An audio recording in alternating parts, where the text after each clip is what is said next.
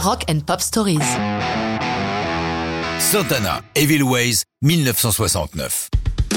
Mai 1969, Carlos Santana enregistre son premier album, mélange de création du groupe et de reprise. C'est le cas pour Evil Ways.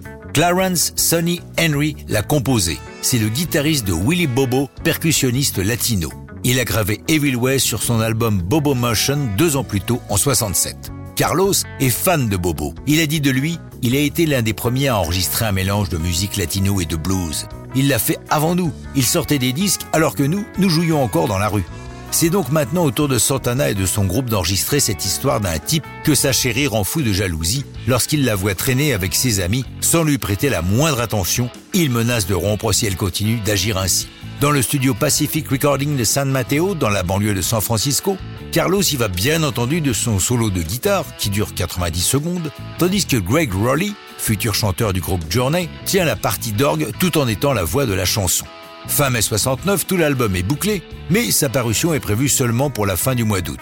C'est une bonne chose, car entre-temps, ce guitariste de premier plan et son groupe, pour l'heure inconnu au-delà de la baie de San Francisco, vont devenir une des attractions majeures du premier festival de Woodstock à la mi-août de cette même année.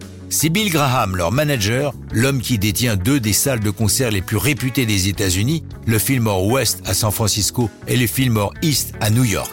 Avec ces deux salles dans lesquelles se révèle toute la crème des artistes majeurs de cette fin de décennie, Graham est devenu puissant et n'a aucun mal à imposer Santana à l'affiche du festival qui va devenir légendaire. Après le triomphe obtenu à Woodstock, la presse est dithyrambique sur la prestation de Santana, et lorsque leur album éponyme sort le 30 août, il n'a aucun mal à s'imposer dans les charts.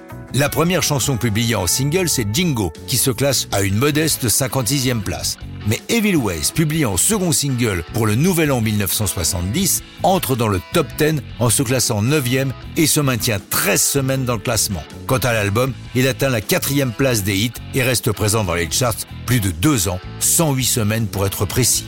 En 2012, le magazine Rolling Stones a classé ce premier album de Santana 149e parmi les 500 plus grands albums de tous les temps.